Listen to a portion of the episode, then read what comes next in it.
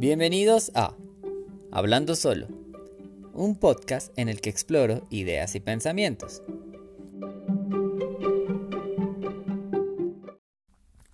Bienvenidos mis cielitos azules a un nuevo episodio de Hablando Solo.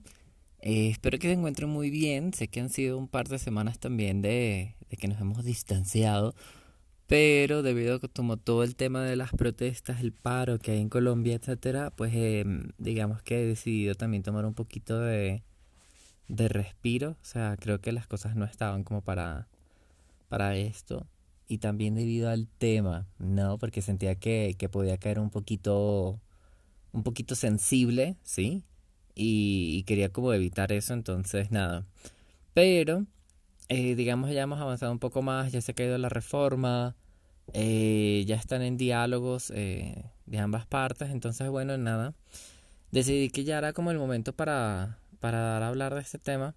Y también que ya me sentía un poquito más preparado, entonces bueno, nada, no les doy más antelación.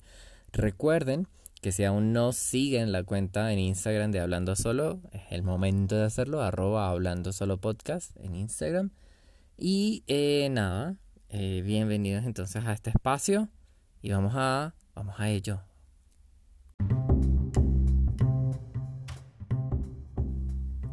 El post. La autocensura y el glitch ajeno.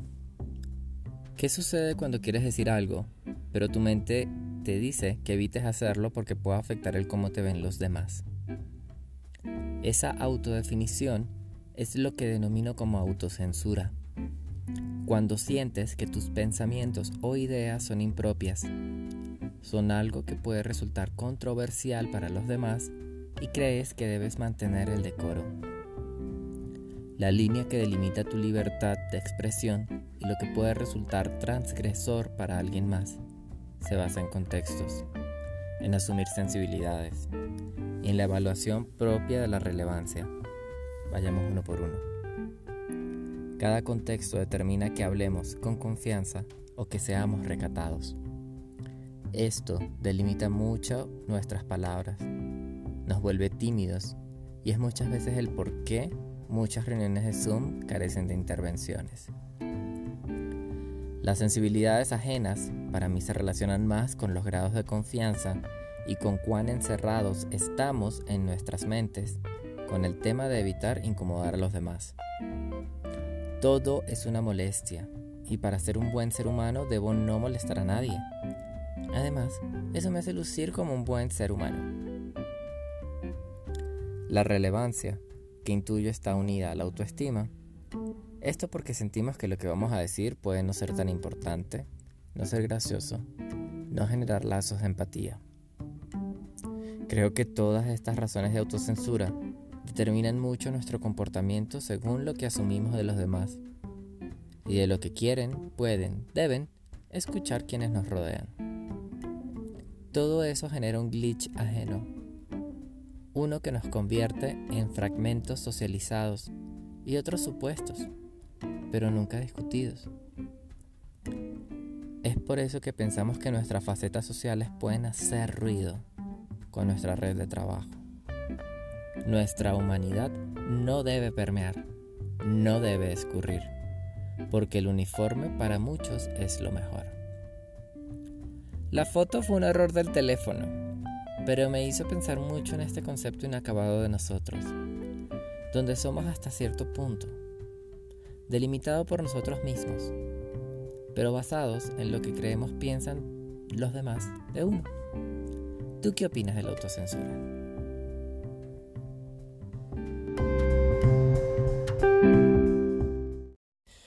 Ay, pues sí, mis cielitos azules, disculpen el abandono, pero bueno, ya estamos acá el post estuvo un poquito largo, pero bueno, nada, espero que les haya, haya gustado como la, el abreboca de este capítulo. Eh, la idea es hablar un poco de, la autocensura, digamos, de esos, de esos límites que a veces se marcan, ya sea por uno mismo, ya sea por una preconciencia del otro, ¿sí? Eh, como lo mencionaba, el cómo pensamos a veces nos, nos damos muy duro en la cabeza pensando cómo va a reaccionar el otro frente a algo que yo vaya a decir, yo, claro, a veces la autocensura es necesaria para la supervivencia. Eh, Vamos a comenzar por allí. Fijemos, por ejemplo, que yo estoy, no sé, en un país donde las leyes son anti-LGBT. ¿Sí? O sea, ahí tú no puedes ser lesbiana, no puedes ser gay, no puedes ser transexual, no puedes ser intersexual. No puede, mi amor, no se puede. ¿Por qué? Porque la ley dice que eso está en contra de la ley. Eso es lo que dice la ley. Y piénsate que, que eso, no sé, uno se lo imagina como si fuese algo de antaño, o sea, como que no, eso es de los 60, los 50. Pero no, eso pasa ahorita actualmente en diversas latitudes del planeta. Eh, no soy yo quien para decir que eso está mal o está bien, eso todo tiene una trascendencia histórica, todo pasa por algo en ciertas partes del mundo. Sin embargo, yo no me sentiría cómodo en esas latitudes, ¿sí? Yo estaría sumamente incómodo.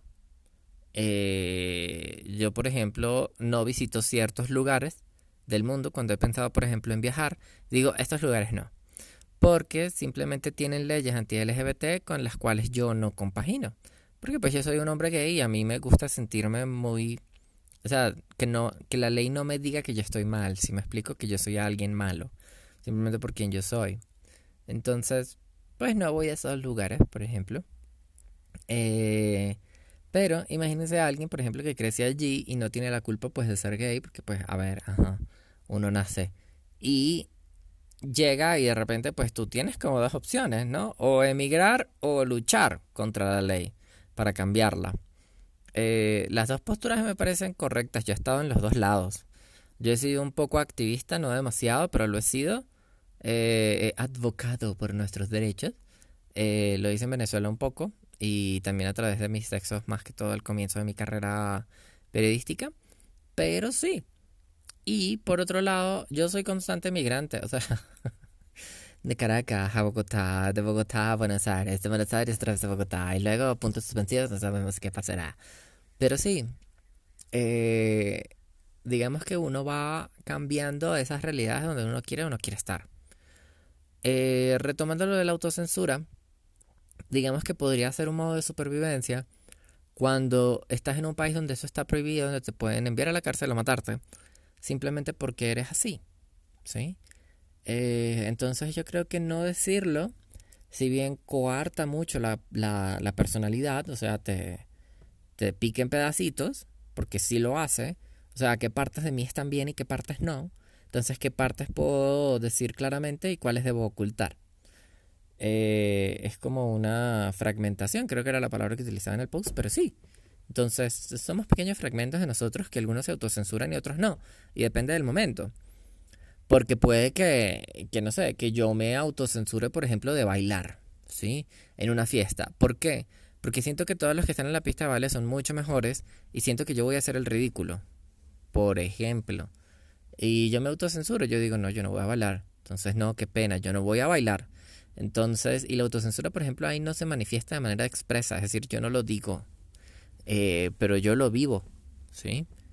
Eh, yo no sé, me pongo a tomar, me pongo a echar chistes, me pongo a, a qué sé yo, a hacer otra cosa en la fiesta que, que evada esa realidad y mi autocensura, a pesar de que puede que yo quiera bailar, ¿sí? Pero siento que me van a juzgar y eso es un miedo. Y sin creerme fui al otro, a la otra autocensura, ¿no? Eh, pasé de la, de la que es supervivencia, eh, que yo, como les digo, para mí está bien, o sea, yo prefiero que tú, y es muy grave decirlo, ¿no? Pero es muy difícil ponerse en esa situación. Yo preferiría, si yo estuviese en esa situación, callarlo durante un tiempo y buscar la manera de irme a un lugar donde yo pueda estar a salvo y ya poder vivir mi vida tranquilo, ¿sí? Y poder ser yo. Yo creo que que eso me pondría como esa prueba, ¿sí? Eh, pienso yo de esa forma. Ojo, yo no digo que yo esté bien y que yo esté mal, yo simplemente tengo un pensamiento. Y lo que hago con el podcast muchas veces, mira que cualquier episodio puede haber alguien que se sienta re incómodo con lo que yo digo, ¿sí? Con alguna opinión que yo emita. Pero yo no me voy a autocensurar por eso, ¿sí?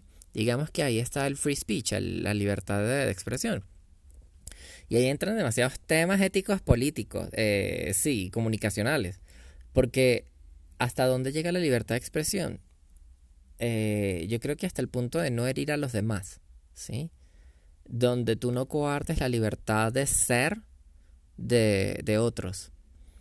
Entonces, por ejemplo, yo no puedo decir que eh, todas las personas chiquitas son malas, porque, uff, no es malo, o sea, ¿qué es eso?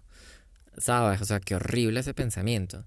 Entonces, eh, eso, por ejemplo, es algo que va en contra de mi libertad de expresión. Yo no creo que eso sea libertad de expresión. Yo creo que eso es odio. y ya. Y eso está muy mal. Eh, porque están yendo en contra de un grupo, de, una, de, unas personas. Entonces, eso está muy mal. ¿Sí? Yo creo que ese es el límite de, la libertad de expresión, cuando empiezas a coartar la libertad de los otros. Eh, por cierto, a mí me encantan las personas chiquitas y bajitas y todas. Todos podemos convivir, todos somos muy felices. Pero, eh, sí, o sea, fíjate que allí que, eso entra en un tema muy político, entra en un tema también de, bueno, hasta dónde soy yo libre de ser eh, y hasta dónde no, y hasta dónde me tengo que callar. Yo creo que en los casos extremos, por ejemplo, este que les decía de, de un país donde fuese todo súper violento y donde te pudieran matar o, o encerrar en la cárcel simplemente por ser gay, yo creo que allí está justificado. Y es una justificación que yo veo con...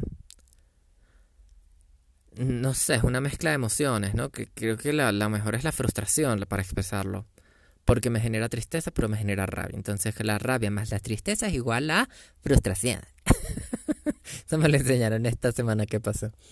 Eh, pero sí, a mí me generaría mucha frustración esa, esa respuesta, ¿no? Pero bueno, es algo que, que sucede, digámoslo, digámoslo así. Y viéndolo también por el lado de que nosotros queremos ser o tener una voz totalmente completa, eh, la autocensura va a entrar también a determinar la libertad de los otros. Y lo puedes pensar en cualquier ejemplo, no sé, vegetarianismo versus las personas que comen carne. Eh, no sé, mm, a ver qué otro ejemplo así se me ocurre. Eh, es que hay tantos que no logro agarrar uno. Por ejemplo, otro puede ser la gente que le gusta el anime y las caricaturas y todo este mundo del cómic, por ejemplo, a grandes edades versus las personas que lo ven como algo que es muy de niños. ¿Sí? Eh, que digamos pueden ser vistos como dos polos eh, donde se puede realizar un, un, ¿cómo es que se llama esto? Un juicio de valor, un juicio moral, un juicio que, de alguien que considere, pero básicamente eso son opiniones, ¿sí? Y las opiniones son personales, no es, no es un tajo, no es como la ley que supone que es algo imparcial y objetivo, entre comillas. Pero bueno, nada. Eh, la autocensura llega cuando hieres al otro. Yo creo que muchas veces está eso, esa preocupación de no herir al otro y por eso te autocensuras, ¿sí? Hay un ejemplo buenísimo. Este, este, este. Imagínate, che, que eh, tú odias y detestas que yo haga setos. ¿Sí? Que yo agarre palabritas de otros lados que, híjole, eh, que te jode, te jode que yo los haga. ¿Sí? Pero no me dices nada por no herir mis sentimientos. Digamos que ahí tú te autocensuras una manera, algo que tú estás pensando, simplemente por evitar herir al otro. Esto no es noble, ¿vale? Uno pensaría, ay, qué noble es que no le dijo esto porque lo iba a herir. Qué noble es que sacrifica su propio pensamiento. Fíjate que eso no tiene nada de noble. Eh, pues desde mi punto de vista, ¿no? Eh, igual, todo lo que yo puedo estar diciendo puede estar hiriendo a alguien. Si lo hago, de verdad, discúlpenme, todo proviene desde el amor, desde el cariño que yo le tengo a, hablar de ciertos temas y a poderme expresar.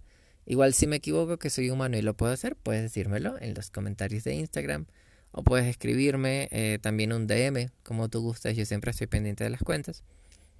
Pero bueno, nada, este, les comentaba que sí, que la autocensura muchas veces, eso, eso no es tan, tan chévere. Podría yo estarme equivocando en algo, eh, por ejemplo, podría yo estar haciendo, y fue algo que me cuestioné, eh, que la respuesta es no, eh, pero podría estar yo haciendo apropiación cultural.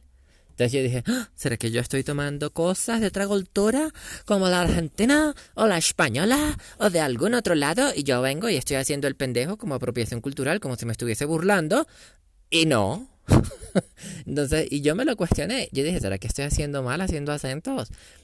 Y no, o sea, fíjate que es algo que, y respaldo con lo mismo que estaba diciendo antes. Yo lo hago desde el amor, yo lo hago desde que es algo que a mí me parece, que algo que a mí me gusta y lo hago con mucho respeto. Y nunca lo hago como para burlarme de ninguna cultura, eh, sino porque me gustan mucho las variaciones del español, ¿no?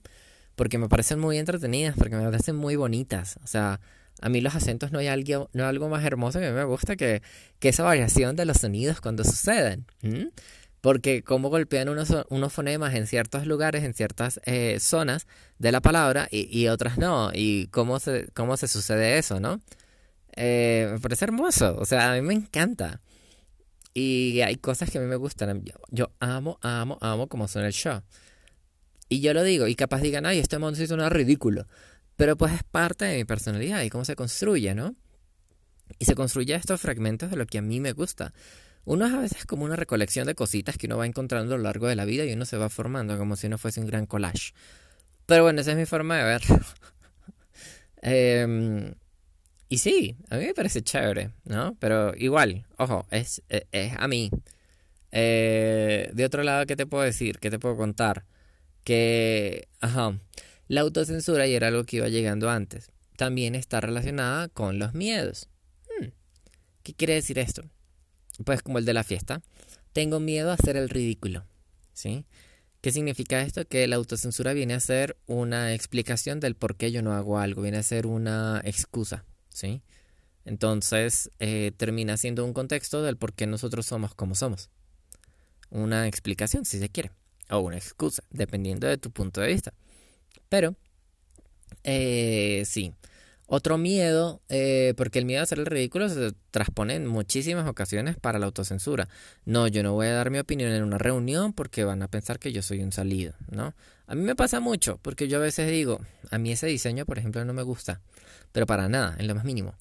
O yo siento que tiene todos los colores mal, el diseño está bien, pero tiene los colores mal. Y yo digo, pues por un lado, digamos, yo podría opinar porque profesionalmente yo soy editor y yo tengo ciertos conocimientos que componen no solamente el contenido, sino la forma, pero por otro lado, yo no soy diseñador gráfico, ¿sí? O sea, yo no estudié netamente diseño. Entonces ahí yo digo, eso, y me pongo mucho a, valorar el otro, ¿no? Es decir, yo digo, eso lo hizo él con mucho esfuerzo, él tiene un trabajo por detrás que él lleva tiempo desarrollando, eso no fue de la noche a la mañana que él eligió esos colores, él tuvo un porqué. ¿Sí? Entonces, yo intento siempre preguntar por qué utilizaron esa paleta de colores, por ejemplo. Eh, ¿Cuál es la relación? Ese es el mejor impacto que según lo que estamos buscando. Si es una campaña alegre, ¿será que negro y naranja son los mejores colores para utilizar? ¿O será mejor utilizar un amarillo y un verde? Yo pregunto, ¿sí? Porque yo no quiero ir al otro. Entonces a veces a mí me pasa que yo no quiero y yo me autocensuro de decir lo que yo quiero decir, pero a veces no es lo que quiere decir, sino cómo lo transmites. Entonces digamos que yo preguntando se nota que yo tengo un problema con el color que hay, pero yo quiero entender por qué pasó esa selección. Pues me dicen, no, resulta que hay un estudio que nos está diciendo que las personas de tal y tal edad responden muy, muy, muy asertivamente frente al negro y al naranja. Y yo, ah, ok. O resulta que la comunicación es que va para Halloween y necesitamos alinearnos mucho con esa tendencia. Entonces, ah, ok. ¿Sí? Entonces, eh, a veces la autocensura juega mucho en qué decir y qué no. A veces eso, por ejemplo, en la clase virtual pasa cuando dicen alguna pregunta más, e incluso en las clases presenciales también pasaba. También sucedía cuando el profesor llegaba a un punto de la clase y decía, ¿alguien tiene una pregunta, duda, comentario? Eh, y nadie levantaba la mano, por ejemplo. Yo sentía que a veces yo era impertinente porque yo levantaba las manos en las clases que a nadie le gustaban porque eran muy pesadas. Lingüística. yo levantaba siempre la mano en lingüística porque yo quería saber muchas cosas. Y esa clase era muy aburrida para la mayoría de las personas que yo, con las que yo estudiaba. Eh, ponerle como un 70% no les gustaba la lingüística. Entonces, que yo levantara la mano significaba que íbamos a pasar más tiempo hablando de eso que no les gustaba. Entonces, yo sentía que pues nada, pues esta es mi educación. Si tú no quieres, no escuches. O sea, sigue durmiendo. O sea, sigue pensando en pajaritos, sigue dibujando el cuaderno. Pero yo, es un interés que por eso estamos allí, ¿no? O sea, eso es una duda netamente del contenido de la clase. Entonces, a pesar de que los demás a veces me vieran como rayado, o yo sentía que me veían como rayado, eh, para mí era un interés genuino y era algo que estaba bien. Y que la autocensura me pudo haber llevado a mí a no decir nada, ¿sí? A no preguntar. Ponerle lo que pasa en una conferencia, cuando no quieres hacer una pregunta porque vas a sentir que es muy tonta, ¿no? Yo, sí, yo me acuerdo que alguna vez lo escuché y yo lo repito siempre, en clases, con compañeros, con quien sea, con compañeros del trabajo. No hay pregunta tonta. Hay gente tonta que no pregunta, ¿sí? Intento repetirme muchas veces ese mantra, a pesar de que a veces sí pueden haber preguntas que no es que sean tontas, sino es que son básicas y te hacen saber que la persona no está en el nivel que debería estar para estar allí, ¿sí? Por ejemplo, si estás en un curso de Excel avanzado y preguntas que, no sé, qué es una celda, o cómo se hace el, eh, qué, qué es un comando, o qué es una operación, te hacen saber a ti que, mira, quizás no estás en el lugar adecuado, ¿sí? Y no te hacen lucir tonto, te hacen sentir es que eh, deberías tomar, te hacen falta conocimientos, por ejemplo, ¿sí? Eh, es más o menos lo, como lo que pienso, ¿no? Y que eso te autocensura. Claro, a veces que el que te digan, brother, te hace falta mejor tomar un curso de Excel inicial para que puedas comprender mejor todo lo que vamos a ver. Si bien puede sonar fuerte o puede sonar chocante para muchas personas, a veces es mejor que te lo digan. Por eso a veces creo que la autocensura puede que ayude eh, vencerla, ¿sí? Y que te hagan saber ciertas cosas. Pero sí. Eh, y creo que es un tema que no es fácil de hablar. Siento que es un tema que, que no está nada bueno eh, para, para acercarse a alguien que piense muy distinto decirle todo lo que piensas en contra. Eh, creo que es una cuestión que tiene que ver con valores. Creo que es algo que tiene que ver con tu definición de quién tú eres. Creo que tiene que ver un poquito también con inteligencia emocional qué decidimos callar y qué decidimos expresar y en qué forma. Eh, creo que la autocensura es necesaria en ciertas ocasiones. Eh, la autocensura a veces tiene que ver con, y se nombra mucho en tintes políticos, por ejemplo, donde las polarizaciones, los extremos, que nunca son buenos, a veces son muy delicados. A veces alguien prefiere callarse su pensamiento por no herir a los que a sus amigos que piensan distinto, ¿sí? Eh, o a veces hacen comentarios que hieren a los demás y que hubo... que tú sientes que hubo una falta de censura, pero a veces dices que es tacto. No es tacto, es que no lo hubiese dicho quizás, ¿sí? O no de esa manera. Por lo mismo que les decía hace un rato, las personas a veces cuando emiten ciertos comentarios o juicios, están basadas en ciertas cosas que le están pasando por ese momento o que tuvo en consideración para decirlas. Eh, claro, siempre va a haber alguien que se ofenda. Por ejemplo, pasa mucho cuando dicen algo malo de los venezolanos, ¿sí? En Colombia, en Bogotá.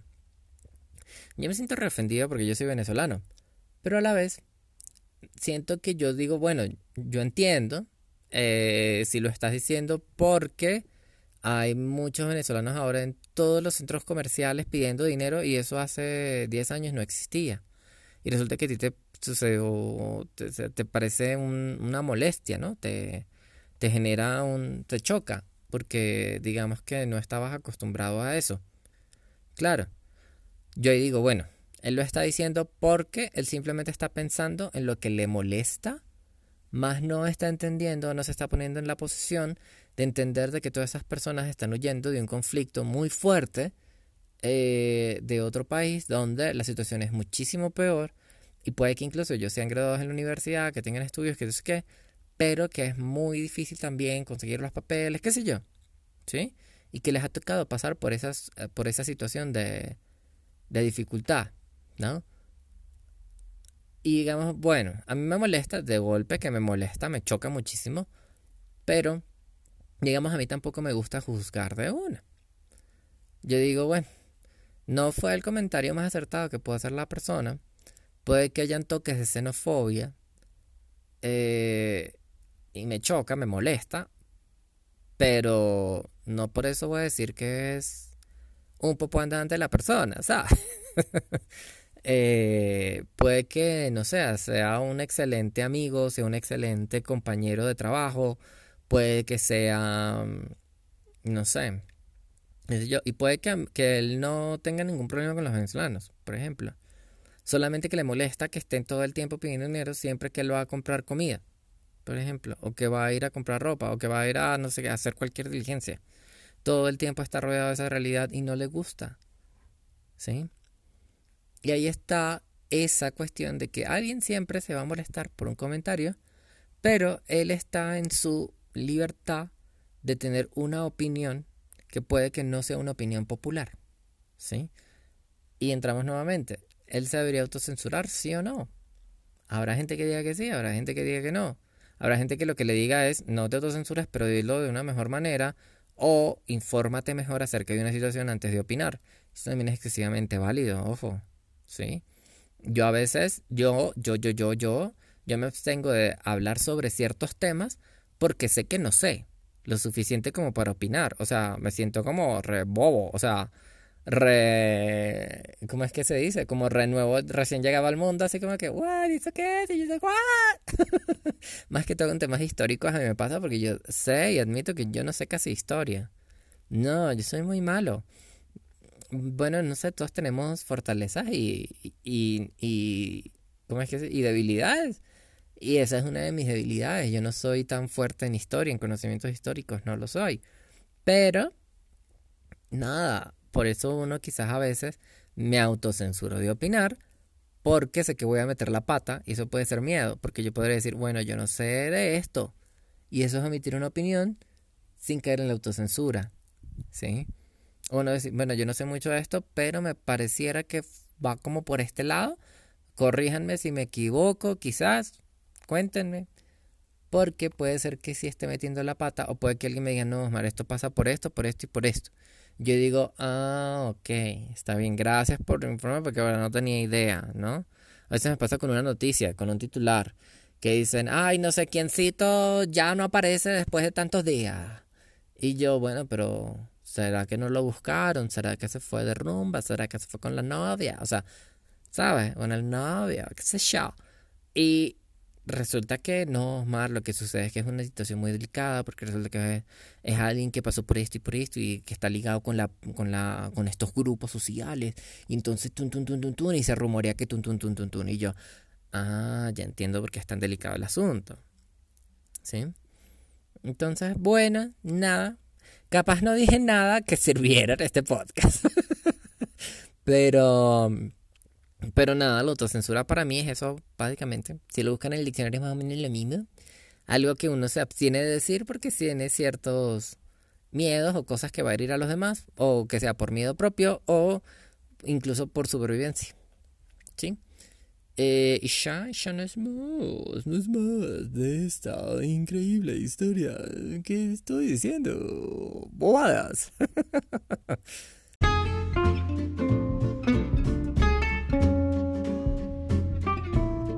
Pero sí. Eh, nada, mis cielitos azules. Pues intentaré hacerlo más seguido. De verdad me abstuve por todo el tema político que estaba pasando.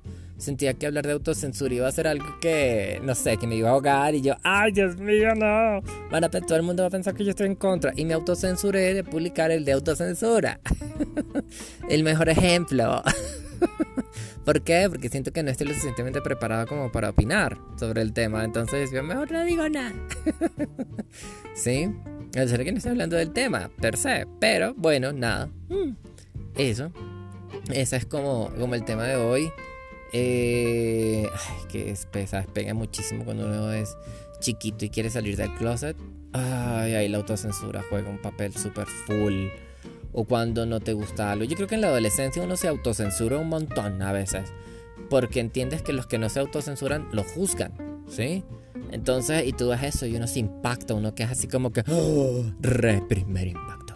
Pero sí, entonces, bueno, nada, no me me Espero que, mm, que nada, que se suscriban, por favorcito, ahí al, al podcast, por favor, al Instagram, perdón Bueno, y al podcast también, donde lo están escuchando. Si está en Spotify, si está en Apple Podcast, si está en Deezer, si está en Google Podcast, suscríbase, déle a suscribirse. Si todavía no lo ha hecho, déle a suscribirse. Yo sé que son fastidios, pero déle, déle ahí su. Y eh, también en el Instagram, denme follow, dejen comentarios, denle likes. Vayan para abajo, vean las fotitos bonitas, los, los pensamientos bonitos, las infografías que hice en algún momento. Dele, revise, ande, chismosee por allí, que la vida a veces es para eso para que el ocio cobre forma de chismoso. Ay, bueno, mis hilitos azules. Eh, espero que les haya gustado el episodio. Eh, les mando un apapacho para todos. Y no es más, espero que tengan una hermosa mañana, una hermosa atardecer, una hermosa noche, una bonita madrugada, dependiendo de la hora en que estén escuchando este episodio.